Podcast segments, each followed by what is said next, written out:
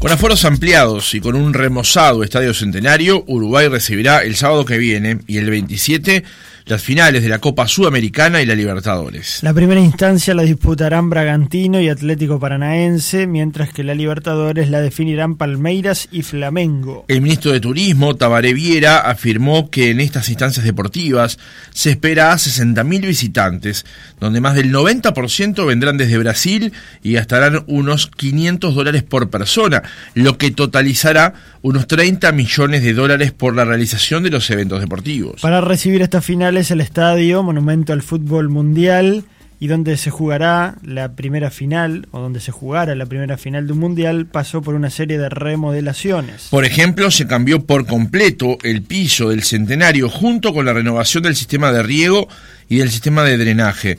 Se renovó al 100% las luminarias, que ahora son LED. Hay mejoras en las áreas de confitería, palco, palco oficial y también se cambiaron portones. Vamos a conocer detalles de la obra en nuestro máximo estadio deportivo, cuánto costaron y cuál es el futuro del centenario. Para ello recibimos en nuestra entrevista a Ricardo Lombardo, presidente de CAFO. Lombardo, ¿cómo le va? Buenos días. Buenos días, ¿cómo les va? Muy bien, muchas gracias por acompañarnos. Un gusto. Lombardo, ¿cómo está el centenario hoy para recibir las finales de la Sudamericana y la Libertadores por su orden? Está muy muy eh, remozado, ¿no? Eh, ustedes estaban señalando algunas cosas que se hicieron, fundamentalmente el cambio, se levantó el campo de juego, el pasto, y se instaló uno nuevo, y, como ustedes decían, se, cambiaron los drenajes y el sistema de riego, y bueno, según los expertos de la Conmebol, quedó un estadio a nivel del, de los o el mejor de, la región, ¿no? Pero bueno, vamos a verlo. Eh, hay que, hay que dejar que la naturaleza haga su trabajo también, el sol, la lluvia y, por supuesto el trabajo minucioso con que se ha estado trabajando por parte de, los expertos de la Conmebol y también de los cancheros nuestros. el, segundo tema relevante, yo diría que es el más relevante, es el cambio de la iluminación. Se ha cambiado la tecnología tradicional, que era de, los, de los focos. Los viejos tachos, esos Claro, y se ha puesto una tecnología LED, o sea, que, tiene una tecnología mucho más moderna, pero que fundamentalmente duplica la capacidad, la iluminación del estadio. O sea, el estadio ahora va a ser iluminado a un nivel eh, de lo mejor disponible en el mundo. Me decía la, la, gente de la empresa que lo, que lo instaló, este mismo, estos mismos focos, este mismo modelo del mismo año es lo que está instalando el Bernabéu eh, en, el Real Madrid, en, la remodelación que está haciendo el Bernabéu. Así que estamos en ese sentido muy orgullosos de esa nueva tecnología y de, las posibilidades que da, ¿no? porque al ser manejado de manera eh, computadora, digamos, eh, da flexibilidad para hacer danza de luces, para hacer eh, tipo de iluminación diferente en la cancha, en las tribunas, bueno, ya, lo verán, ya lo verán. También se, hicieron los vestuarios a nuevo, y son vestuarios realmente extraordinarios, también de primer mundo. Este, no, no, no tengo palabras para describir esto mejor que, esa, ¿no? que son vestuarios de primera línea, yo diría que son casi como hoteles cinco estrellas. Eh, el área de palcos se ha cambiado toda, se ha reformulado el área de palcos, el, el palco oficial, el palco VIP y también el palco de prensa, donde se ha instalado toda, una, toda la instalación de, banda ancha, wifi, para que los periodistas puedan trabajar de la mejor manera posible. Todas estas... ¿Hola? Sí, todas estas obras, ¿a, cuánto ascienden en su costo, en su inversión? Mire, eh, algo más de 5 millones de dólares eh, es el costo total y lo ha aportado en su 98% la, la Conmebol. Nosotros hemos, hemos incurrido en algunos gastos, pero claro, usted sabe que estamos en una situación muy precaria debido a la falta de espectáculos en el último año y medio por la pandemia, así que nosotros hemos gastado mucho para la posibilidad que tenemos. Este, eh, le estaba diciendo que hay, un, hay una cosa importante que también quiero decirles. Nosotros lo que hicimos fue, en primer lugar, hidrolavar todo el estadio. Ustedes se acuerdan que el estadio había quedado el cemento original, que es de 1930, eh, con, el, con los años se, ha ido, se había ido poniendo negro, este, sucio, digamos. Y al hidrolavarse todo se, se volvió el color original, al, gris del cemento original. Entonces las escalinatas, las barandas quedaron realmente como nuevas, quedaron como nuevas. Y lo que también se hizo fue eh, darle a las tribunas un color eh, un damero de colores azules y celestes que, queda realmente muy lindo. Y otra cosa muy importante también es que se hicieron los baños de nuevo, todos los baños de nuevo y esto es, es, bueno, el público lo va a poder disfrutar y ojalá lo pueda cuidar también para que podamos tener esos baños que tienen, están hechos con buenos, muy buenos materiales. Lombardo, el proyecto que llevó adelante esta renovación del centenario, ¿lo propuso CAFO? ¿Lo propuso Conmebol? ¿Fue una cuestión que surgió de encuentros entre ambos? Porque capaz las necesidades que tenía Conmebol eran unas y las de CAFO eran otras. Mire, eh, le, explico. Esto, esto fue un trabajo de equipo, de equipo entre la Conmebol, la Asociación Uruguaya de Fútbol y CAFO.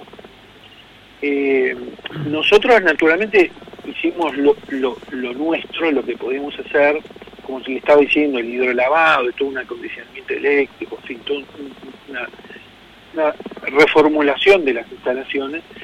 Eh, y Conmebol hizo eh, el aporte de, de, esos el campo de juego y, unos asientos muy muy modernos que hay que se instalaron en los palcos. O sea que eh, fue un trabajo conjunto. La asociación uruguaya de fútbol también operó. Eh, usted sabe que la, la Conmebol es una es una confederación de asociaciones claro. La asociación uruguaya de fútbol parte de eso. Entonces fue el, nexo y el vínculo entre la Conmebol y todo lo que se hizo. Y, fue un trabajo conjunto, un trabajo en equipo, que fue excelente además, ¿no? con empresas privadas alineadas en, esta, en, este, este espíritu. Y eh, así se terminó lo que, se, ya, lo que llamamos entre nosotros, entre este grupo, lo que se llamó el legado. O sea, ¿qué es lo que le va a quedar al estadio después de estas copas? Y el legado es muy importante. Nosotros cuando pudimos armar todo eso, se lo entregamos a la Conmebol. Ahora la Conmebol está haciendo una especie de tuneado con sus propios sponsors, con sus propias este, características, con su cartelería. Bueno, eh, así va a lucir el sábado, ¿no? la semana pasada cuando hablamos por teléfono, Lombardo, usted me dijo que había como una especie de, entre comillas, y que se entienda, que eh, CAFO le entregaba la operación del, del centenario a Conmebol desde, creo que era desde ayer o desde hoy. Sí, sí, sí, sí, sí, sí, sí, sí. En este momento lo opera que la Conmebol. Ha hecho, inclusive ha hecho un, un, cerramiento de vallas y que donde no se puede entrar, bueno, nosotros sí, pero donde eh, eh, hay toda una organización de Comebol que tiene fundamentalmente como como objetivo la seguridad, ¿no? No hay que olvidarse que aquí eh, seguramente el sábado y este sábado y el otro van a venir autoridades muy importantes del mundo del fútbol y del mundo de los gobiernos, de los uruguayos. Y entonces este, hay un operativo que efectivamente le entregamos, eh, hoy el, Estado Centenario está bajo control de la Conmebol, estos días ¿Y cuáles son los planes hacia futuro, más allá de estas finales, para que justamente no caiga nuevamente en, desgracia el Estadio Centenario? Bueno, mire, hay, hay dos temas. El primero es que eh, toda esta movida de la Conmebol, de fijar las finales, tiene un, objetivo central, y es que proyectara el Estadio Centenario como una especie de estandarte de la región del Cono Sur para proponer la candidatura para el Mundial del 2030. Se sabe que hay, hay una idea, una propuesta de, Argentina, Chile, Paraguay y Uruguay de, que el Mundial del 2030 se celebre acá. Entonces, la Conmebol, que ha hecho ha, hecho propia esta, propuesta, encontró que el, mascarón de prueba, digamos, el, estandarte que de esa propuesta tiene que ser el Estadio Centenario, que es el que albergó la primera final en 1930 y que en el 2030 va a cumplir justamente 100 años. Va a ser el centenario del centenario. Y, bueno, entonces, eh, esto, esto implica que si, si avanza esa candidatura, bueno, vamos a tener un apoyo formidable en, seguir con las reformas que necesitamos el acondicionamiento que necesita el Estadio Centenario para hacer una sede FIFA de un campeonato del mundo. Lombardo, antes de ir al futuro, déjeme volver para atrás para este, terminar de delinear qué es lo que va a pasar este sábado y el, sábado que viene. ¿Cuál es el aforo hoy del Estadio Centenario? Ayer hubo un anuncio de parte del gobierno, 100% del aforo del estadio eh, para personas vacunadas.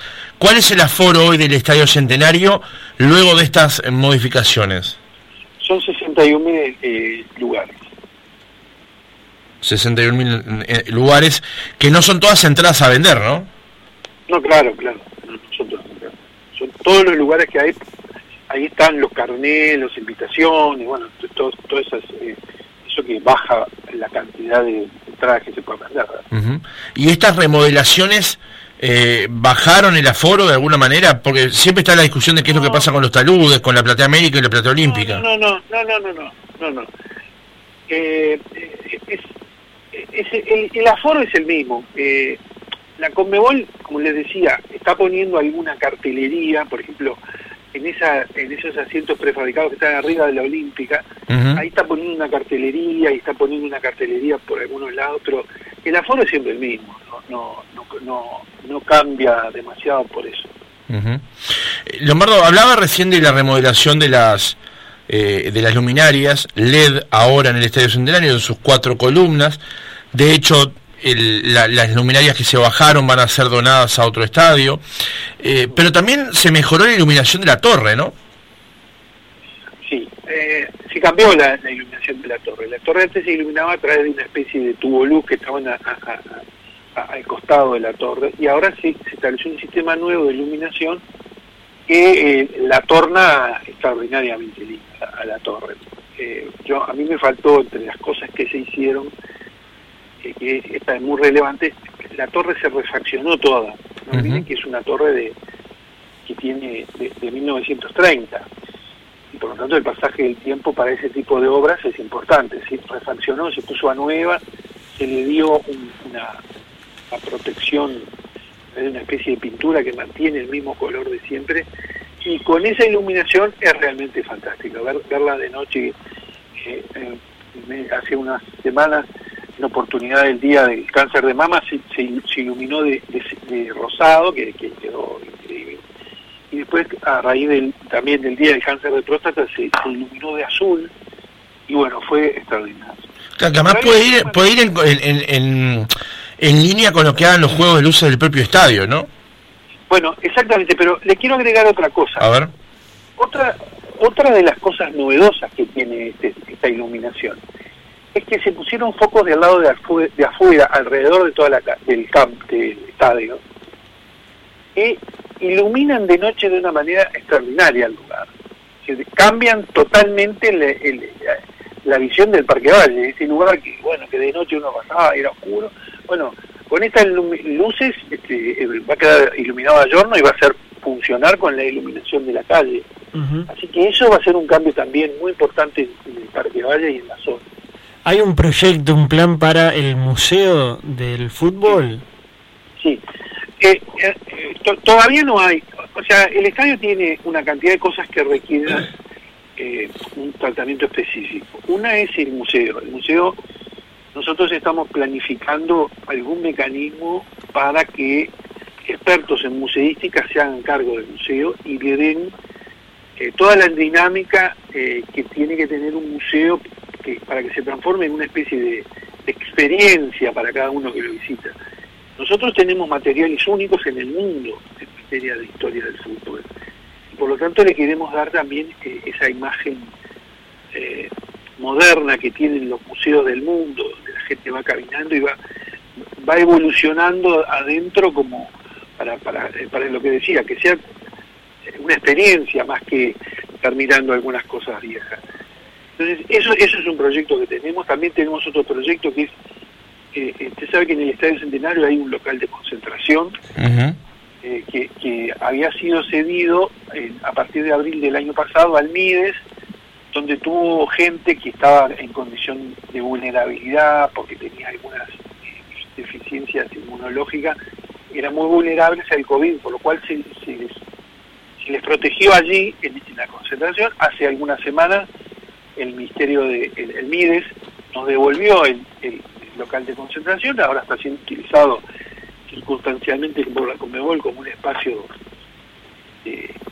digamos de donde van a almorzar y, descansar todos los, empleados que están han traído para estas finales pero después de eso nosotros queremos hacer un hotel temático, ¿verdad?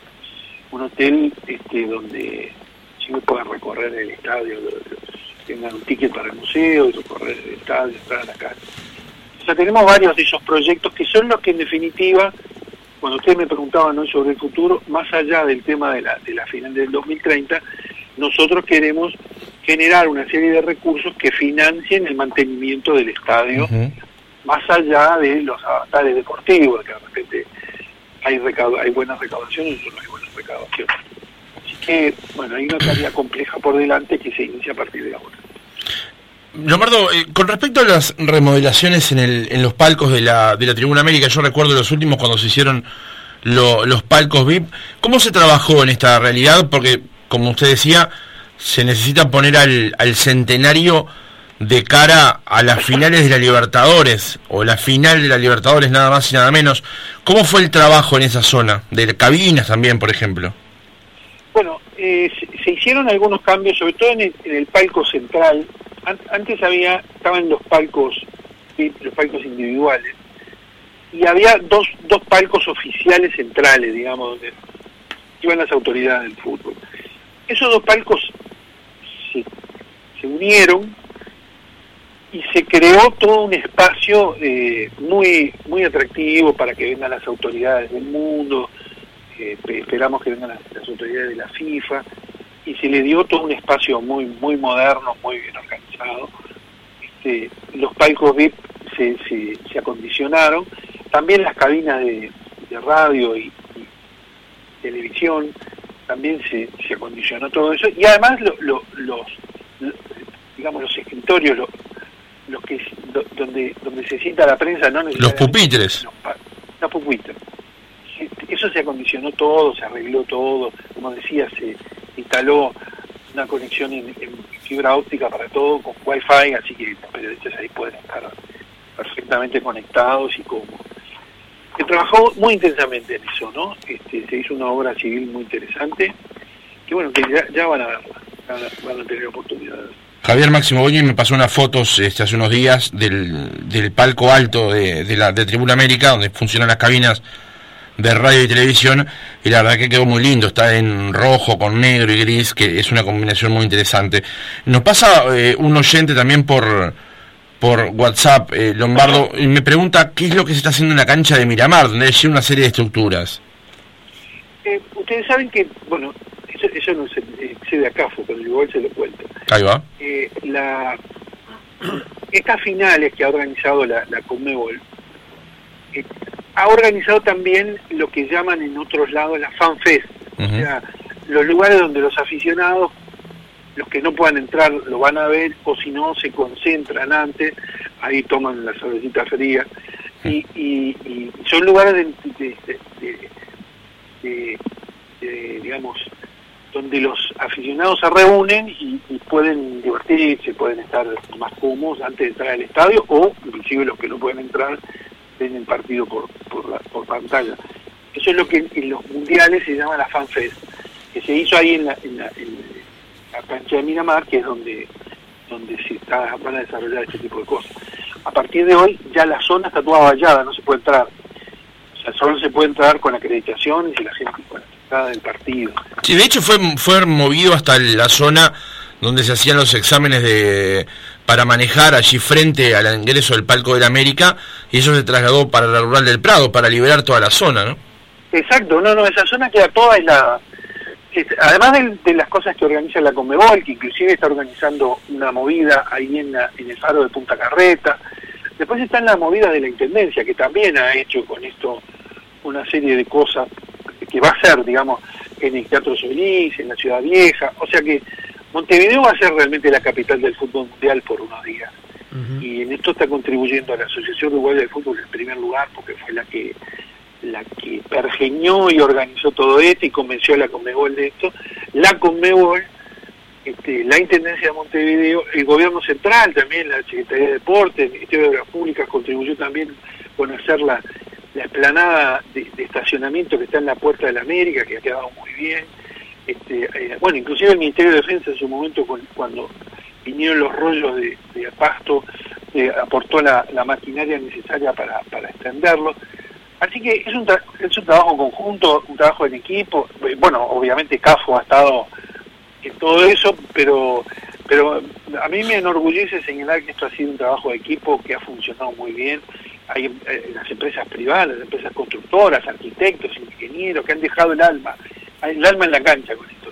Y, obreros mismos de las empresas. Yo este, he estado recorriendo todo el tiempo las tribunas y las obras que se estaban haciendo y, veía al, personal técnico y al, no técnico, lo veía muy entusiasmado porque estaban haciendo algo que a todos nos, va a quedar en el recuerdo, que participamos en la remodelación nada menos que del Estadio Centenario, que es un ícono de Montevideo y del Uruguay. ¿Qué pasa con la coordinación, la organización de eventos entre fútbol y otros espectáculos? Porque hemos visto en estas últimas semanas cambios, ¿no? En recitales como el de Jaime Ross, ¿no te va a gustar? Sí, ha, habido una situación, ha, habido una circunstancia eh, poco compleja de resolver y que creo que le hemos resuelto con la buena voluntad de todos y con la colaboración de todos, porque eh, eh, el 5 de, el 5 de, diciembre termina el campeonato uruguayo y hay que final, hay que jugar una final o, no sé, o una semifinal, o sea que es cuando se define el campeón de la apertura con el campeón de clausura definen quién de esos clubes va a la final. Y entonces ese, ese partido se tiene que jugar en lugar neutral y el lugar ideal es el Centenario. Y por razones, digamos, de, de, de, acuerdo con la mutual del futbolista, no se puede jugar después del 12 de diciembre, por lo cual solo nos quedaba esa semana, que era justo la semana que estaba previsto los, los, espectáculos de Jaime Rossi va a gustar. Así que tuvimos que hacer unas piruetas porque justo coincidió que la única semana en el año, después de tanto tiempo de parate, era la semana que se, se, habían juntado todos los acontecimientos y no teníamos, no teníamos forma de, de cambiarlo si no fuera por la buena voluntad de todos. Y bueno, creo que se logró este, eso en un marco de, entendimiento, de acuerdo, y claro, eh, cambiar siempre genera alguna alguna dificultad, alguna molestia, pero pero creo que todo el mundo lo ha, lo, ha, lo ha enfocado con, con espíritu colaborativo, lo cual es muy bueno.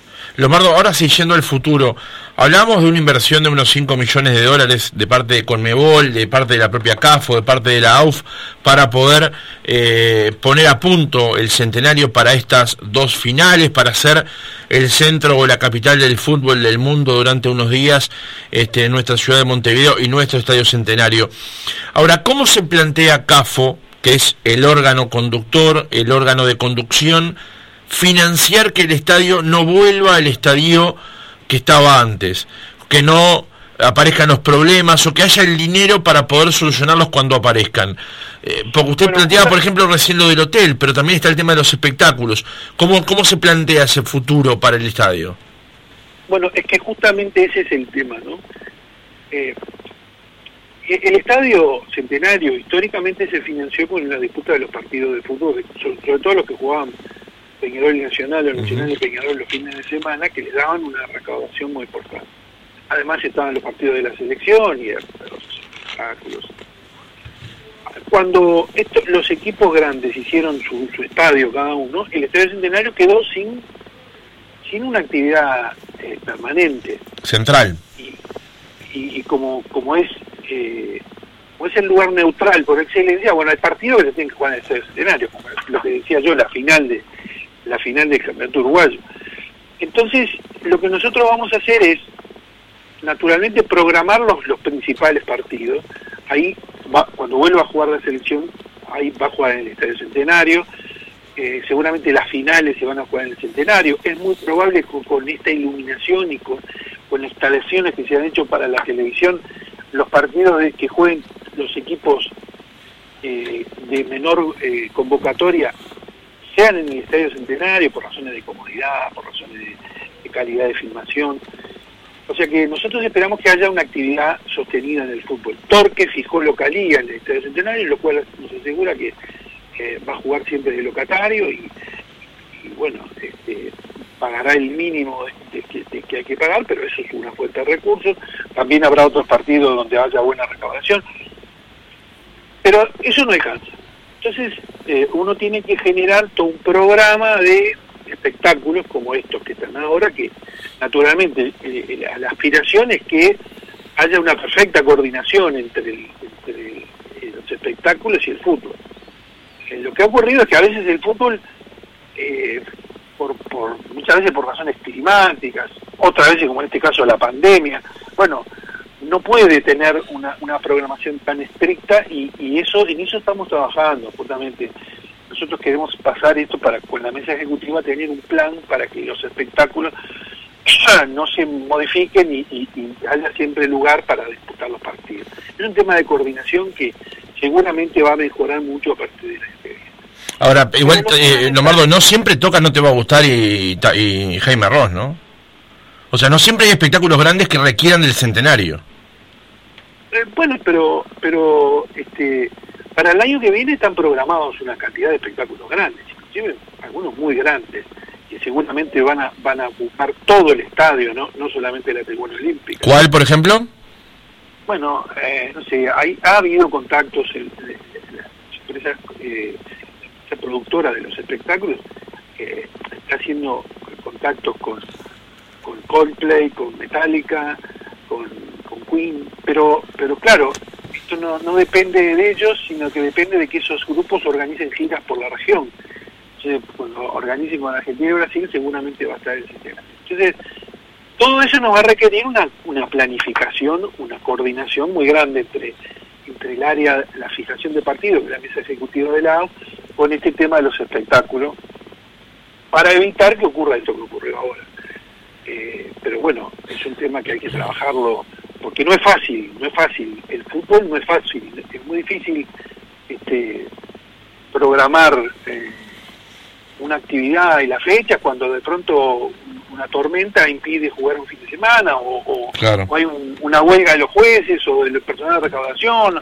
Bueno, todas esas cosas eh, son las que van cambiando y van llevando para adelante y para atrás este, muchas veces el calendario y bueno, nosotros tenemos que coordinar muy bien. Creo que esto que ocurrió ahora, que se coordinó de la mejor manera posible, creo que es una buena, un buen, buen camino de cómo hay que hacer en el, para en el futuro no tener más inconvenientes.